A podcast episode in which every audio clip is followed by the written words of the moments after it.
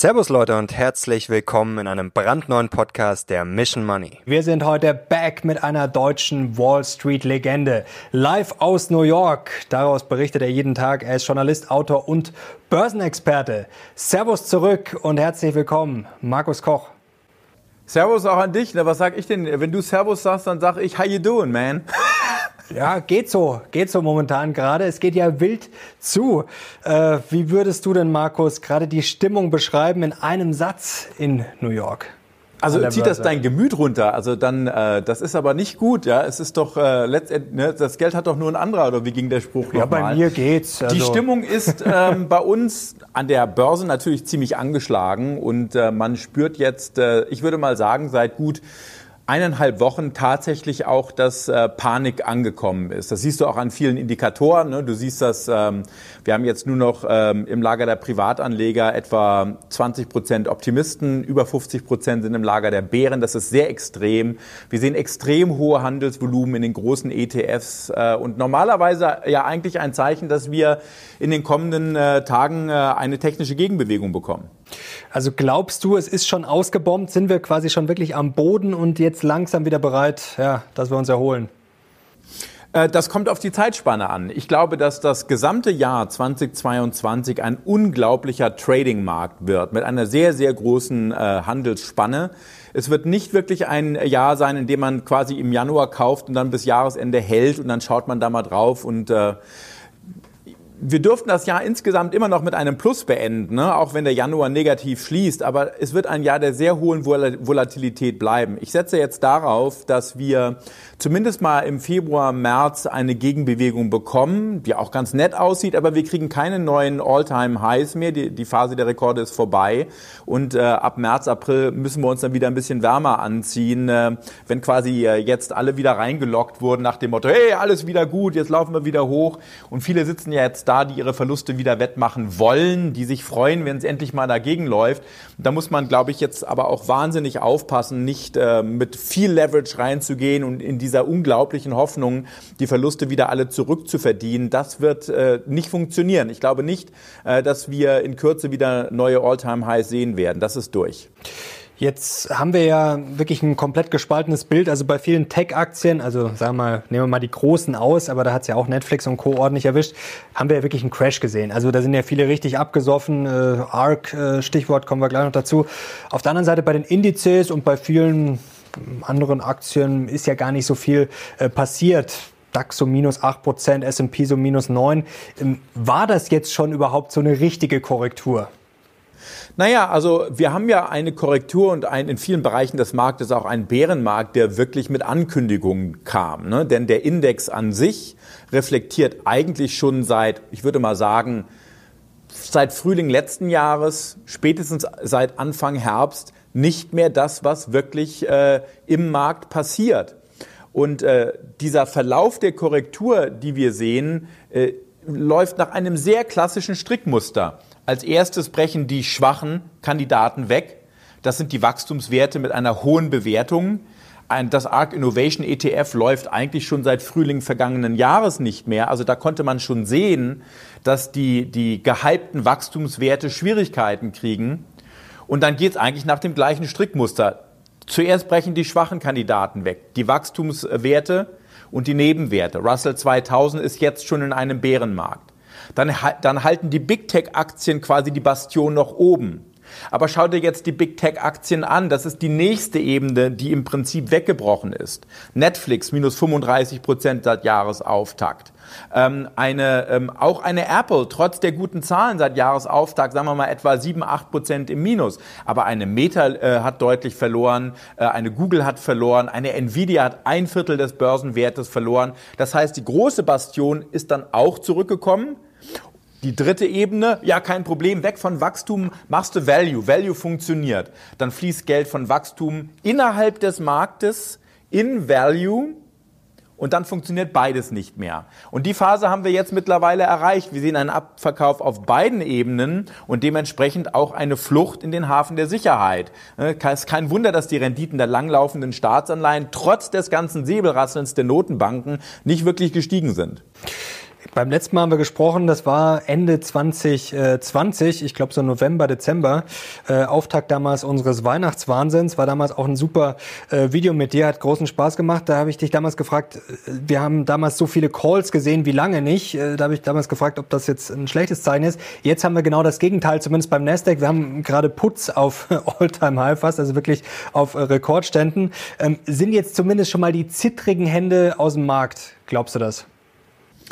Ähm, noch nicht ganz. Ich noch glaube, ganz? dass die zittrigen Hände erst dann aus dem Markt gewaschen sind nach der nächsten temporären Erholung. Ne? Denn ein, eine Korrektur oder ein Bärenmarkt, meistens weiß man ja immer erst rückblickend, ob man schon in einem Bärenmarkt ist oder nicht. Ja?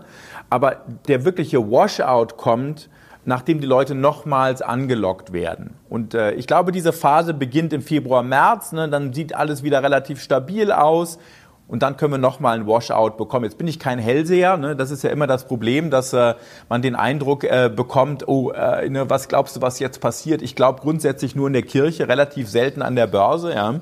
und, äh, und trade den Markt dementsprechend sehr aktiv. Ne? Und ähm, in diesem Markt zu traden ist wie, äh, wie durch ein Minenfeld zu rennen. Ne? Und wenn du äh, auf die Mine trittst, pum! Ja?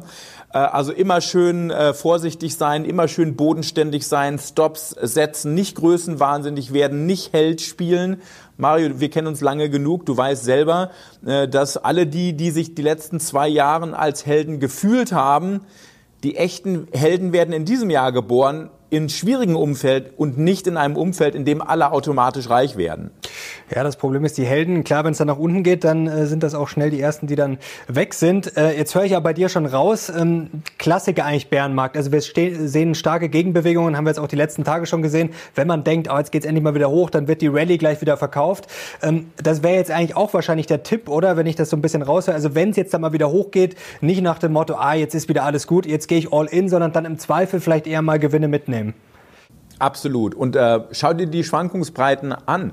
Was wir aktuell erleben, sind Bärenmarkt-Rallies. Normalerweise sieht man solche Intraday-Reversals, also solche äh, gravierenden äh, Gegenbewegungen, wie wir ihn äh, im Nasdaq gesehen haben, ne, 4% runter und dann im Plus geschlossen. Das sieht man normalerweise nur, wenn du dir das mal historisch anschaust. Äh, das siehst du 2008 Umfeld der Finanzkrise, das siehst du im Jahr 2000 und 2001, Umfeld der Tech-Bubble.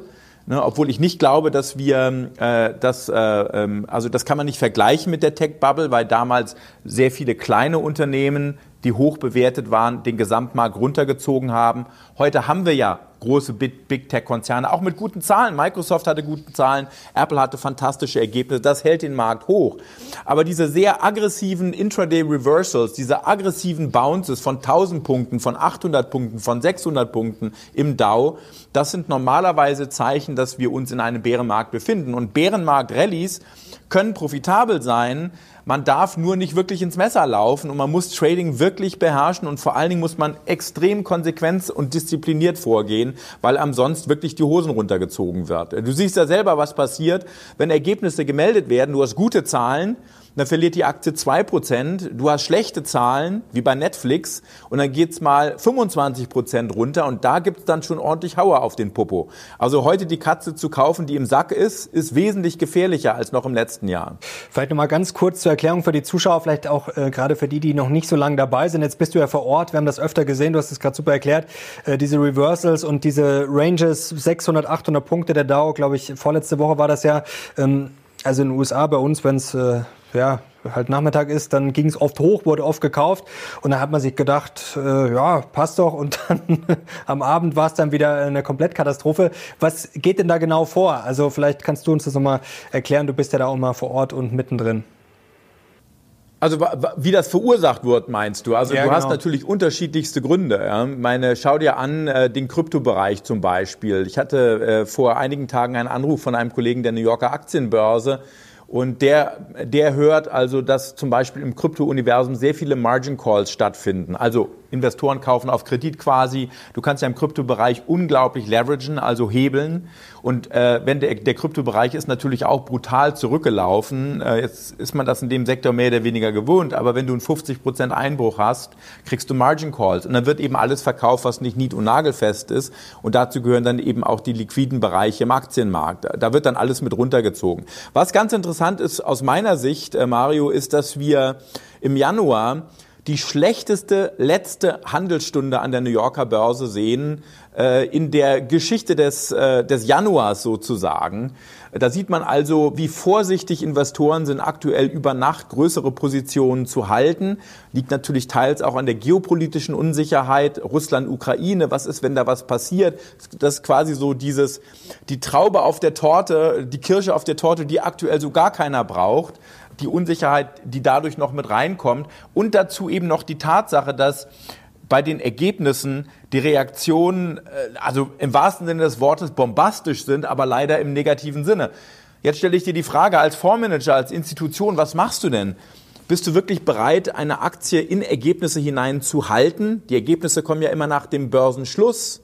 Oder wartest du das lieber ab, sicherst du dich lieber ab, wenn du siehst, dass die Einschläge so groß sind? Schau dir mal an, JP Morgan, Goldman Sachs, Netflix habe ich ja schon erwähnt. Goldman Sachs meldet Ergebnisse, die waren eigentlich okay. Es gab vielleicht mal ein Haar in der Suppe, Betriebskosten, aber eigentlich waren sie okay. Was macht die Aktie? Größter Tageseinbruch am Tag der Ergebnisse für Goldman in 20 Jahren. Bei JP Morgan am Tag der Ergebnisse größter Tageseinbruch in 15 Jahren. Bei Netflix reißt es dir Arme und Beine raus als Investor nach den Zahlen. Und dann willst du da, da, da reinlaufen im Umfeld der Ergebnisse? Nee. Ich glaube, dass sich deshalb sehr viele, insbesondere in der letzten Handelsstunde, zurzeit zurückziehen. Was ist denn aus deiner Sicht momentan komplett überschätzt und auch unterschätzt? Also du hast den Russland-Konflikt gerade schon angesprochen, natürlich äh, Inflation und die möglichen Zinserhöhungen. Also wie schätzt du das Ganze rational ein? Also was Russland und, die Ukraine betrifft, kann man natürlich keine vernünftige Einschätzung haben. Das ist eine politische Entscheidung. Ich höre hier zumindest an der Wall Street, dass die meisten davon ausgehen, dass es äh, trotz der Spannungen eine diplomatische Lösung geben wird. Ne? Noch reden alle Parteien miteinander. Äh, aber das ist ohnehin nicht der Hauptbelastungsfaktor. Wir haben zwei nasse Handtücher, die auf dem Markt lasten.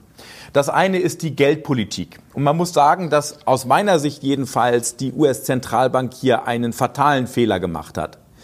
Wir hätten im Prinzip im April letzten Jahres anfangen müssen, mal diese Turbo-Krisenpolitik zu bremsen. Die Wirtschaft war super, Gewinnwachstum 45 Prozent im S&P 500, alles super, alle haben gefeiert. Das wäre der Punkt gewesen für Jerome Powell, rauszukommen und zu sagen, look, wir fangen jetzt mal an, zumindest mal die monatlichen Anleihekäufe zu drosseln. Aber die Notenbank hat zu lange geschlafen und rennt, macht jetzt genau das Gegenteil. Jetzt rennt sie raus und sagt, look, also, ähm, äh, ja, Inflation temporär, lassen wir das mal mit dem Begriff weg. Ähm, und ja, wir werden jetzt, wir werden jetzt die Zinsen anheben. Wir werden die monatlichen Anleihekäufe im März beenden. Wir werden ähm, die Bilanz der Notenbank reduzieren. Ist übrigens der wichtigste Aspekt aus Sicht der Börse.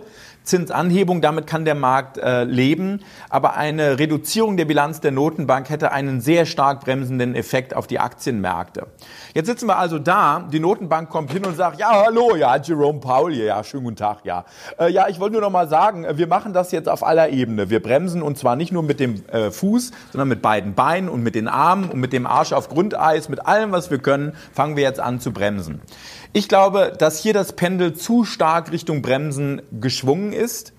Äh, die Notenbank macht das natürlich richtig. Sie schockiert jetzt den Markt. Und man darf nicht vergessen, dass allein durch diesen Schock, äh, dass sich das Finanzumfeld schon strafft, der Aktienmarkt korrigiert, der Dollar ist sehr fest, das bremst auch das Gewinnwachstum der Unternehmen.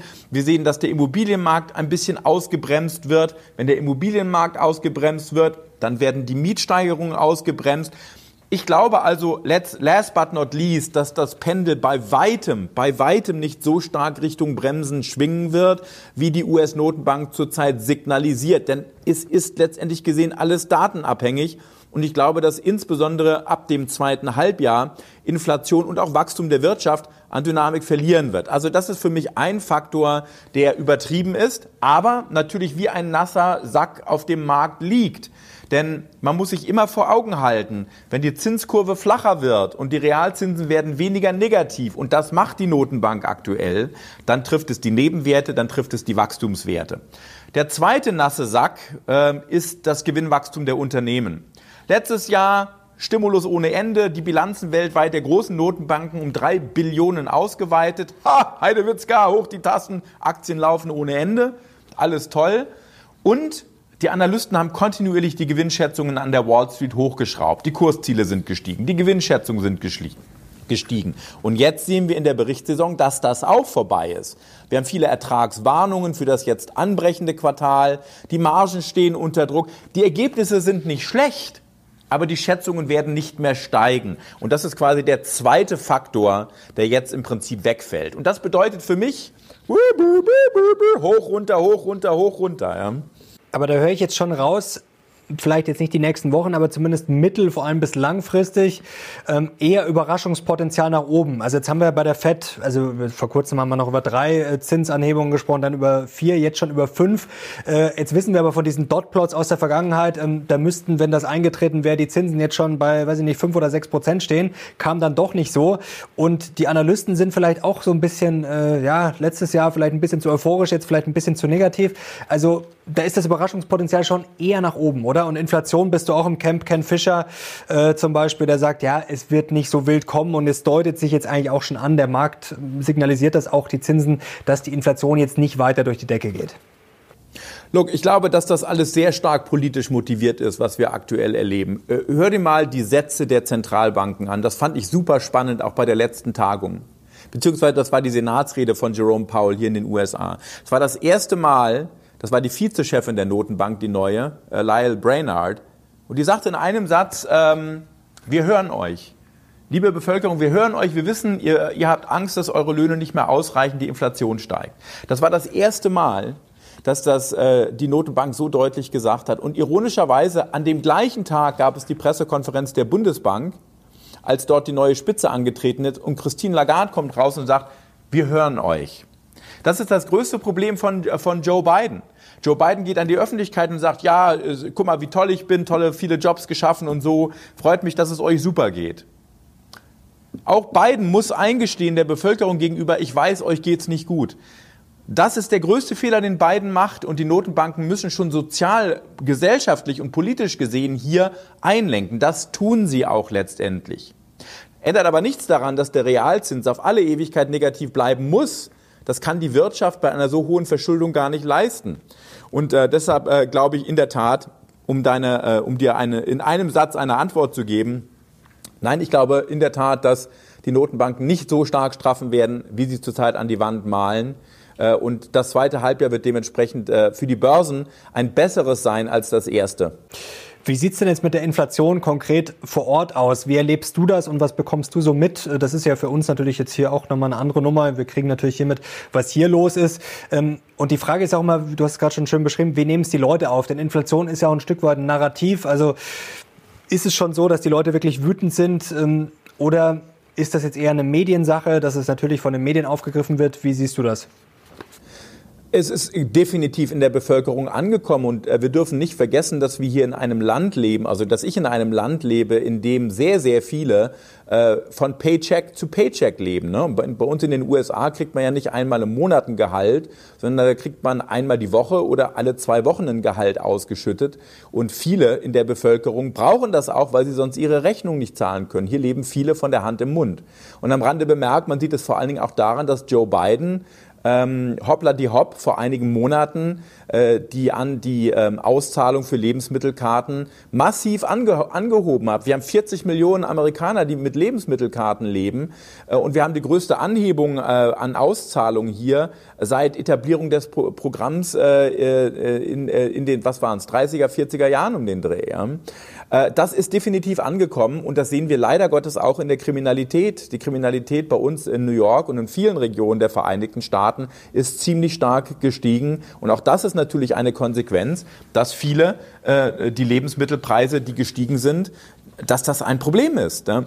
Jetzt gab es zuletzt ja schon die Witze, dass die Krypto-Maximalisten Probleme kriegen und jetzt langsam wieder Geld brauchen und bei McDonalds arbeiten müssen, dass das zumindest ein bisschen diese Lohnpreisspirale dämpft. Ähm, aber ist zumindest dieses Problem, jetzt mal Spaß beiseite, ein bisschen wieder runtergekommen, denn wir, wir kennen es ja auch, dass die Arbeitskräfte einfach nicht mehr da sind oder die Löhne halt auch so massiv anziehen dann. Also wir stehen erst am Anfang der Lösung und es gibt, was Inflation betrifft, und da ist es mir Wurst, mit wem ich rede. Ich habe ja, kenne ja nun auch viele Experten, genauso wie du auch. Ähm, ich glaube, dass äh, man eine klare Antwort in Sachen Inflation gar nicht geben kann, weil du so viele unterschiedliche Komponenten hast. Du hast die Aspekte, die durch die Pandemie verursacht wurden. Gebrauchtwagenpreise, Flugtickets, Reisekosten, Hotelübernachtung, tratrulala. Das wird nachlassen. Engpässe bei Halbleiten, das wird nachlassen. Ähm, aber wir haben einen sehr hohen Ölpreis nach wie vor. Äh, wir haben die Mietpreise, die natürlich genauso stark steigen wie die Hauspreise. Und wir haben die Lohnspirale. Und das, das wird eigentlich der entscheidende Faktor sein. Wir haben in den USA dieses Phänomen, dass wir mehr offene Arbeitsplätze haben als Arbeitssuchende. Äh, viele sind nicht zurückgekehrt in den Arbeitsmarkt, Ne, entweder weil sie an der Börse reich geworden sind, ne, oder du, hast, also du wirst lachen, wir haben einen ungewöhnlich hohen Prozentzahl an Amerikaner, die in, Frührente, in Frührente gehen, in Frühruhestand gehen. Und ähm, dieser, dieser Rücklauf des Aktienmarktes, auch wenn das erstmal von dem Index her noch gar nicht so viel ist, aber so manch einer wird vielleicht doch wieder in den Arbeitsmarkt zurückkehren. Ähm, und ähm, also daher glaube ich schon, dass äh, die Inflation an Dynamik verliert. Aber das Entscheidende ist wirklich die Lohnpreisspirale und das ist, finde ich, sehr, sehr schwer abzuschätzen. Sehr schwer abzuschätzen. Ähm, insgesamt gehe ich davon aus, allein wegen der Vorjahresvergleiche, die werden ab April, Mai sehr, also viel einfacher werden, dass wir spätestens ab April, Mai ein Zenit der Inflation gesehen haben. Die ganzen Frührentner sind wahrscheinlich einige Tesla-Aktionäre dabei, ein paar Bitcoin-Maximalisten. Das lief ja zuletzt auch nicht so schlecht, zumindest wenn man jetzt auch schon früh dabei war. Äh, jetzt wollen wir mal ein bisschen Ausblick noch wagen.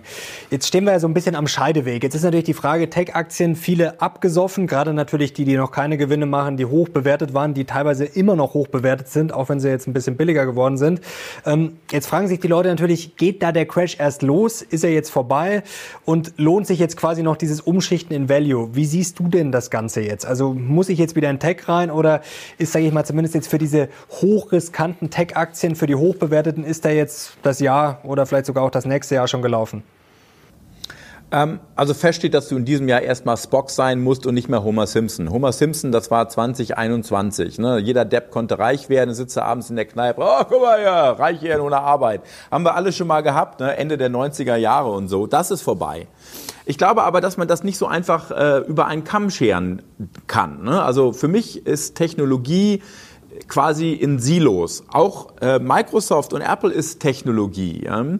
Und ähm, deshalb glaube ich, dass man Wachstum insgesamt nicht abschreiben sollte. Man muss nur wesentlich genauer hinschauen, wen man kauft und wie die Bewertung aussieht, wie die Bilanzen aussehen. Bei den angeschlagenen Wachstumswerten, was weiß ich, den DoorDashes, den ähm, äh, der Fortinet, der ähm, äh, Cloudflare und wie sie alle heißen oder Palantir, die ja prozentual massiv unter die Räder geraten sind, muss man sich erstmal darüber im Klaren sein, ich kriege die Frage aktuell sehr oft, was ist denn los bei Palantir, was ist denn da passiert?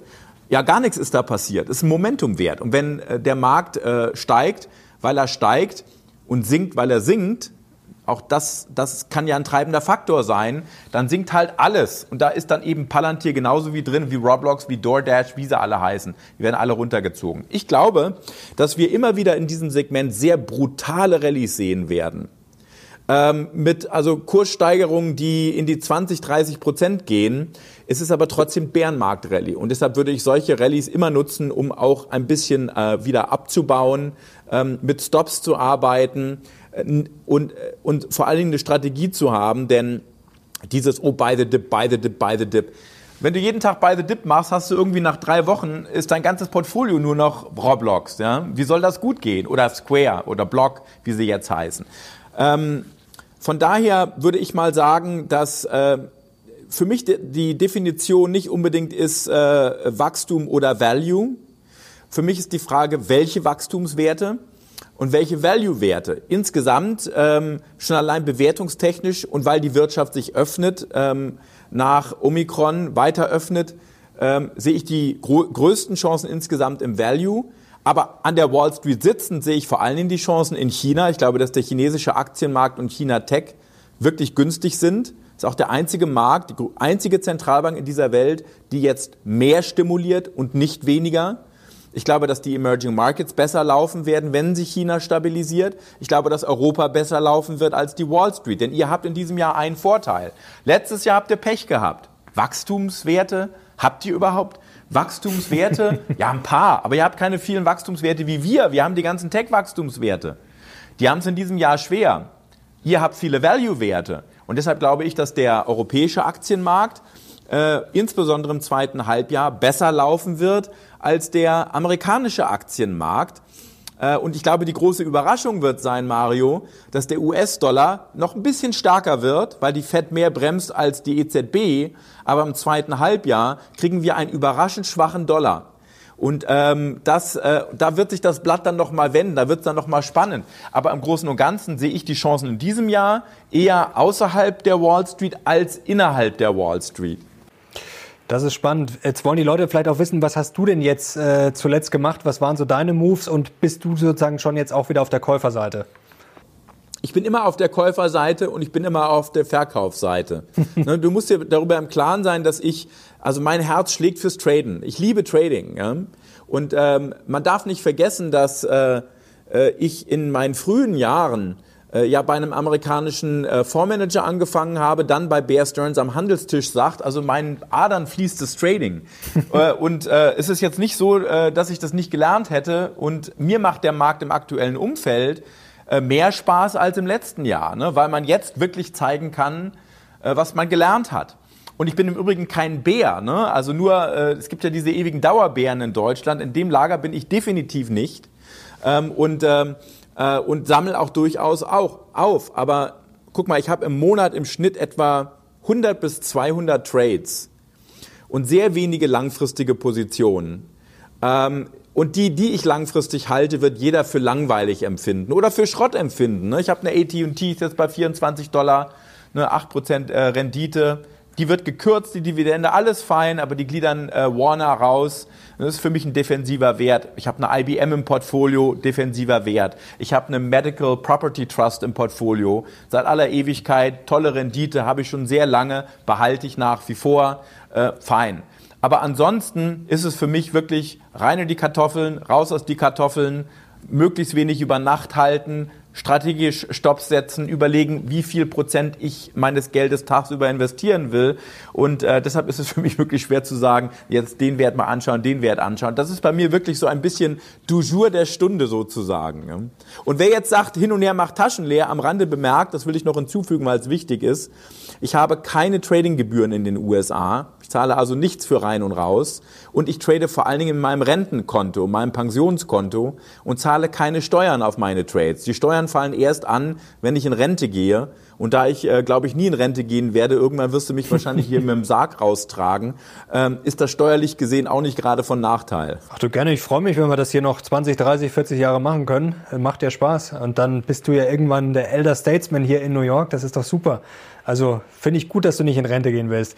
Und mit dem Trading, äh, klar, da gibt's natürlich immer Kritik. Ich sag mal, wenn man es kann, ist es natürlich äh, super. Die Frage ist natürlich immer, inwiefern das die Leute dann zu Hause nachmachen können. Aber was ist denn dein letzter Trade? Kannst du uns einen verraten? Hast du zum Beispiel so eine Netflix nachgekauft oder irgendwas, was so richtig abgesoffen ist? Ja, also Netflix und das ist für, das sind für mich so diese Grund, äh, Grundregeln auch des Tradings. Du hast ein Unternehmen mit einer schlechten Nachricht. Bumm, die Aktie bricht ein. Schlechte Nachricht. Die zweite Welle ist, jetzt geht's an, ans Verdauen der Nachricht. Die Analysten kommen jetzt mit ihren Downgrades. Und eine Aktie stabilisiert sich normalerweise nach einem so starken Einbruch, der Earnings getrieben ist, nach etwa zwei, drei Handelstagen. Ähm, und äh, die ersten Stimmen kamen, dass Netflix eigentlich von der Bewertung her niedrig ist. Dann kam die Meldung mit dem Hedgefondsmanager Bill Ackman, der sein eigenes Buch spielt. Das darf man hier nicht vergessen. Aber äh, Netflix hatte ich in der Tat nachgekauft, habe ich mittlerweile aber auch im Wesentlichen wieder realisiert. Ne? Aktuell, weil ich im Februar und März auf eine Gegenbewegung setze, baue ich in der Tat auch Positionen auch auf die Zockwerte aus. Ähm, also eine Airbnb oder auch eine DoorDash ähm, oder äh, auch eine Fortinet oder eine Cloudflare. Ähm, und sogar äh, ein ARC Innovation ETF. Ne? Das ist für mich, und jetzt bitte nicht übel nehmen, ich will ihr da nicht auf den Fuß treten, aber ich denke mir immer, wenn ich auf einen Schlag den größten Schrott kaufen will, dann kann ich das am besten machen, wenn ich ihr ETF kaufe. Und äh, so bin ich dann rechtzeitig im Markt drin, wenn der Schrott wieder anzieht. Aber all das prozentual jetzt nicht geleveraged und nicht mit 100 Prozent meines Vermögens und immer beobachten und immer mit Stops abgesichert. Äh, ich kann auch in einer Stunde schon wieder draußen sein, wenn der Markt nicht mitspielt. Das ist, glaube ich, der wichtige Aspekt für mich. Aber nochmal, für mich ist die Grundstimmung, ich glaube, solange wir, und das ist wichtig, solange wir die Tiefs nicht nochmal nach unten reißen, solange der S&P über 4200 notiert, glaube ich, dass wir hochlaufen werden. Wenn wir 4200 im S&P reißen, dann sehen wir uns bei 3800 wieder. Abschließende Frage, was mich noch interessieren würde. Du hast vorher schon über die Bären äh, gesprochen, die es natürlich vor allem hier in Deutschland gibt. Die haben ja teilweise auch schon Kultstatus. Ob der jetzt positiv oder negativ ist, das sollen die Zuschauer selber entscheiden. Ähm, meine Frage wäre jetzt, auch wenn es zuletzt jetzt schlecht lief und auch wenn viele Aktien abgesoffen sind, du hast gerade schon gesagt, äh, das Schrott-Potpourri von äh, Cathy Wood, ich zitiere es mal so, ähm, sind wir trotzdem von so einem generellen Crash vielleicht so weit entfernt wie schon lange nicht mehr, wenn man mal davon ausgeht, dass viele Aktien schon gecrashed sind und dass sehr viele Aktien, ich sage jetzt mal die Klassiker, äh, deine AT&Ts und IBMs und Co. jetzt wahrscheinlich nicht gerade extrem überbewertet sind. Ja, sehe ich. Also da, da sind wir beide, glaube ich, im gleichen Boot. Wir haben schon eine brutale Korrektur bei den Wachstumswerten gesehen. Vorsicht aber, wenn man sich mal das ARC Innovation ETF anschaut und mal über den Nasdaq legt von 1998 bis 2003, dann sind die Parallelen sehr stark. Und was normalerweise passiert ist, du kriegst einen Riesenrutsch runter, den haben wir jetzt, dann nochmal einen Bounce und dann nochmal einen Rutsch runter. Deshalb muss man da sehr, sehr vorsichtig sein. Aber bewertungstechnisch gesehen, ich meine, auch eine Apple war äh, vor der Korrektur von 8% nicht günstig. Wir haben ja ein KGV von über 30 gehabt. Äh, die, die Bewertung läuft jetzt zurück, äh, in, auch bei vielen Aktien, die qualitativ hochwertige Bilanzen haben. Für mich ist das eher eine Gelegenheit reinzugehen. Ich glaube nicht, dass der Bärenmarkt, äh, dass der Bullenmarkt in diesem Jahr enden wird. Wir haben eine schöne Statistik dazu. Ein schwacher Januar, in 60 Prozent der Fällen in einem schwachen Januar, äh, Entschuldigung, nochmal einen Schritt zurück. Seit 1980 gab es 40 Prozent der Fälle einen schwachen Januar. In 60 Prozent dieser Fälle ging es trotzdem bis Jahresende bergauf, im Schnitt um etwa 4 bis 6 Prozent, glaube ich, waren es. Wenn der Januar freundlich schließt, geht es in 85 Prozent der Fälle bergauf, im Schnitt um 16 Prozent. Und das ist der große Unterschied. Wir werden in diesem Jahr keine 16 Prozent machen. Davon bin ich überzeugt. Aber ich glaube, wir werden dieses Jahr immer noch mit einem Plus von, sagen wir mal, 5 bis 8 Prozent abschließen. Ne? Denn bei all dem Lärm, den wir jetzt haben, bei all den Narrativen, die jetzt gespielt werden, dürfen wir eins nicht vergessen. Wir, der Weg zurück in die Normalität, und dieses Jahr ist der Weg zurück in die Normalität, auch was die Geldpolitik betrifft, bedeutet vor allem, ja, die Konjunktur wird immer noch wachsen, aber eben nicht mehr 7, 8 Prozent, sondern 3 bis 7 Prozent. Die Gewinne der Unternehmen wachsen nicht mehr 45 bis 50 Prozent, aber eben 7 bis 9 Prozent. Und das reicht aus, um den Markt zu stützen. Deshalb bin ich für dieses Jahr immer noch eher im Lager der Bullen. Der Bullenmarkt wird bleiben und ich glaube nicht, dass wir einen Crash erleben werden. Also liebe Bären, die zuschauen, ne? liebe Dauerbären, ne? hallo, ich grüße euch herzlich. Das freut mich sehr, dass ihr so wahnsinnig erfolgreich seid. Ja, Finde ich toll. Seit acht Jahren sagt ihr den Crash voraus. Jetzt geht's endlich abwärts. Feiert schön, ja, denn jede kaputte Uhr geht zweimal am Tag richtig. Herzlichen Glückwunsch. Mit acht Jahren war es jetzt freundlich. Manche sind schon eher so zehn bis zwölf Jahre. Aber gut, acht, lassen wir die acht Jahre einfach mal stehen. Man muss ja auch mal ein bisschen konziliant sein mit den Crash-Propheten. Markus, herzlichen Dank dir. Danke, Mario. Bis bald. Danke, hat großen Spaß gemacht. Und wenn ihr Markus wieder sehen wollt, ich würde mal sagen, das war heute mal wieder ein geniales Interview und wirklich super, äh, wie konkret du warst. Also das kann man wirklich nur als Vorbild nehmen, wenn das doch nur immer alles so konkret wäre. Das wäre ein Traum für mich und ich glaube auch für euch. Also gebt dem Markus auf jeden Fall mal einen Daumen hoch. Hat mir dieses Mal wieder sehr, sehr großen Spaß gemacht und ich hoffe euch auch. Markus, herzlichen Dank. Alles Liebe nach New York. Danke dir und mach's gut. Ciao. Danke, bis bald. Und ihr gebt schön ein Like und kommentiert. Und wir sehen uns bald wieder. Wir sind jetzt raus. Ciao.